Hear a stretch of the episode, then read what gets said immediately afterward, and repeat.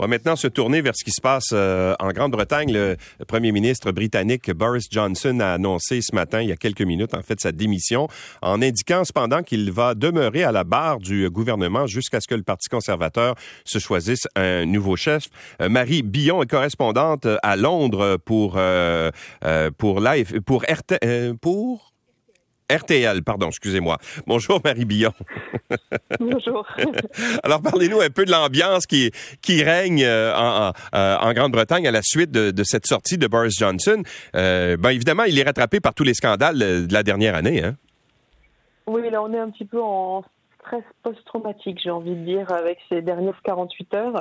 Euh, ça s'est passé euh, lentement et très vite en même temps. Euh, donc effectivement, ces dernières 48 heures, il y a eu beaucoup de démissions, puisque 50 ministres en tout ont démissionné de son gouvernement. Il était vraiment isolé, Boris Johnson, au sein d'un Street, mais aussi l'État ne pouvait plus fonctionner parce qu'il n'y avait plus assez de ministres. Donc il a dû effectivement annoncer sa démission. Alors qu'il a confirmé là il y a quelques minutes devant Downing Street, c'est qu'il démissionnait à effet immédiat de son poste de chef du Parti conservateur. Euh, c'est-à-dire qu'une élection interne va être déclenchée, on va avoir le calendrier dès lundi, mais il reste Premier ministre, c'est-à-dire qu'il reste Premier ministre jusqu'à ce que un remplaçant lui soit trouvé et que donc un nouveau chef ou une nouvelle chef du Parti conservateur soit nommé. Et ça, ça peut prendre quelques semaines. Et donc, en attendant, Boris Johnson reste à la barre. Il a déjà réussi à former un nouveau gouvernement de transition, euh, remaniement ministériel qui a fait un petit peu euh, sauter un haut de bas de mon cœur à quelques personnes ce matin quand on a commencé à voir qui nommait des ministres. Mais c'est juste en fait pour tenir la barre jusqu'à ce qu'il y ait un Premier ministre. Bon, est-ce qu'ils vont rester ces gens-là? Parce que on a assisté euh, à une suite de démissions. Il y en a eu une cinquantaine là, au cours des deux derniers jours. Écoutez, là, normalement, les ministres qui ont été nommés, ils ont été nommés avec l'assurance que c'était en attendant, que c'était pour faire la transition entre maintenant Premier ministre démissionnaire et Premier ministre qui aura effectivement démissionné. Donc, a priori, il n'y a pas de raison que euh, ces ministres démissionnent. A priori, ce sont des gens qui n'ont pas d'ambition politique et qui donc ne vont pas devoir aller courir euh, les, euh, les, les, meetings de campagne non plus. Donc, a priori, ce sera un gouvernement qui va pas faire grand-chose, mais qui, mais qui sera là, qui permettra à l'État de fonctionner. En fait, le but certainement de Boris Johnson pour rester au pouvoir pendant ce temps-là, ces quelques semaines, c'est tout simplement essayer de, de sauver sa réputation. Parce que là, ces derniers jours ont été absolument terribles pour lui. Donc là, ce qu'il va essayer de faire, c'est de partir avec un petit peu plus de gloire que si vraiment il claquait la porte aujourd'hui. Ouais. Mais qui pourrait le remplacer euh, maintenant? Quels sont les, les aspirants euh, à la fonction?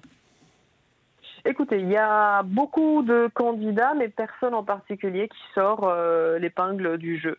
Euh, il y a déjà plusieurs personnes qui se sont prononcées, mais pour l'instant, le Parti conservateur est quand même un parti très divisé. Est-ce qu'on veut quelqu'un qui est très dur, euh, très à droite sur le Brexit et les questions de société, ou est-ce qu'on veut justement remettre le curseur un petit peu plus au milieu?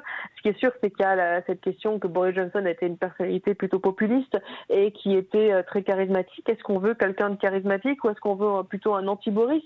Donc donc euh, selon ça, eh ben il y a plusieurs noms qui sont euh, qui sont euh, qui sont qui sortent un petit peu du, du chapeau, mais pour l'instant tous les candidats ne se sont pas non plus prononcés. Ils vont essayer de voir un petit peu comment ça se passe avant de vraiment officiellement se prononcer. Donc non, il n'y a personne qui clairement est le successeur de Boris Johnson maintenant, le ou la successeur.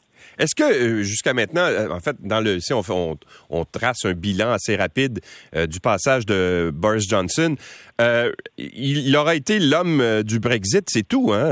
il n'a pas fait grand-chose. Son gouvernement n'a pas été très, très, comment dire, avant-gardiste là sur sur les autres questions d'administration publique. Non, alors il pourra dire qu'évidemment il y a quand même eu euh, cette petite pandémie qui a duré deux ans, qui l'a certainement empêché de faire beaucoup de choses. Hein, pour être honnête, même si peut-être que finalement c'est une bonne excuse et qu'il n'aurait pas fait grand-chose pendant ces, ces deux ans-là, mais en tout cas ce qui est certain, c'est que ça l'a énormément pris de ressources. Ça fait aussi qu'il n'a pas pu faire la politique économique qu'il voulait, puisque euh, il a dû rediriger l'argent vers euh, bah, le chômage partiel et les autres mesures d'urgence pour la pandémie. Après, il y a certaines grandes annonces qu'il a fait, notamment le fait de, de remettre à plat et égaliser le territoire puisque le nord de l'Angleterre est plus pauvre que le sud de l'Angleterre, c'est ce qu'il a appelé leveling up. C'était vraiment sa politique phare euh, et il n'a pas eu le temps effectivement de mettre de mettre ça en place. Donc euh, le bilan de Boris Johnson finalement euh, ce sera bah, le, le, Brexit et encore ça fonctionne pas très bien. Et puis il espère et il a beaucoup insisté là-dessus dans son discours, c'est la guerre en Ukraine. Donc il veut être retenu comme comme un politique qui a compté sur la scène internationale. Alors ça marchera peut-être en Ukraine, ça marchera beaucoup moins évidemment en Europe, avec qui il a eu, avec qui il a eu des relations très très compliquées sur plein de dossiers. Ouais. En fait, on risque de se souvenir davantage des scandales de, de, son administration que, que de ses politiques. Bah, clairement, de toute façon, euh, s'il y a quelque chose qui est complètement euh, innovant et qui n'a jamais été vu à aucun autre moment dans l'histoire politique britannique, moderne ou plus ancienne, c'est clairement euh, les scandales qui sont qui ont été liés à Boris Johnson, le Partygate et les autres défenses de ses compagnons indéfendables. Ça, c'est clair que c'est quelque chose qui va rester. Et oui, Boris Johnson, qui de toute façon a toujours été vu comme un fêtard et un homme flamboyant, sera retenu pour pour ça. Ce ne sera pas spécialement dans la gloire euh, qu'il partira, mais, mais comme il reste une personnalité qui reste euh, appréciée parce que différente, finalement, c'est pas un politique comme les autres. C'est pas certain qu'il soit écrit dans les livres d'histoire comme le pire premier ministre au niveau de l'opinion des de, mhm. la, de la population. Est-ce qu'il va rester euh, au, au, Parlement longtemps, à votre avis? Est-ce qu'il pourrait même se faire réélire dans une prochaine élection?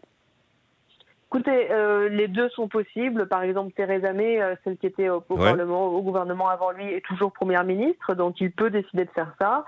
Euh, mais David Cameron, qui a démissionné après le après le référendum sur le Brexit, lui a quitté le Parlement immédiatement. Boris Johnson, pour l'instant, n'a rien dit là-dessus.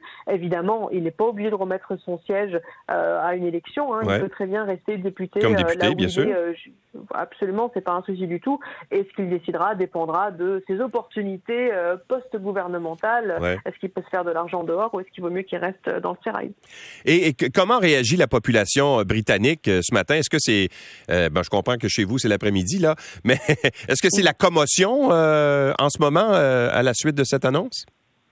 Oui, bah, euh, je dis que c'est un petit peu une sorte de période de stress post-traumatique là, parce qu'on a eu tellement des horaires, des deux jours qui étaient complètement fous, où une seconde on se disait allez c'est bon, il va démissionner, c'est certain, et puis la seconde d'après, oh là là, il va vraiment, ça, il va vraiment s'accrocher jusqu'au bout, et il n'y a aucun mécanisme pour le virer maintenant, donc il va rester. On est vraiment passé d'un côté à l'autre pendant euh, pendant plusieurs plusieurs jours, pendant toutes ces heures non-stop. Donc il y a un côté surprise qu'il démissionne finalement, un côté évidemment qu'il a démissionné. Donc on est vraiment, c'est vraiment très compliqué.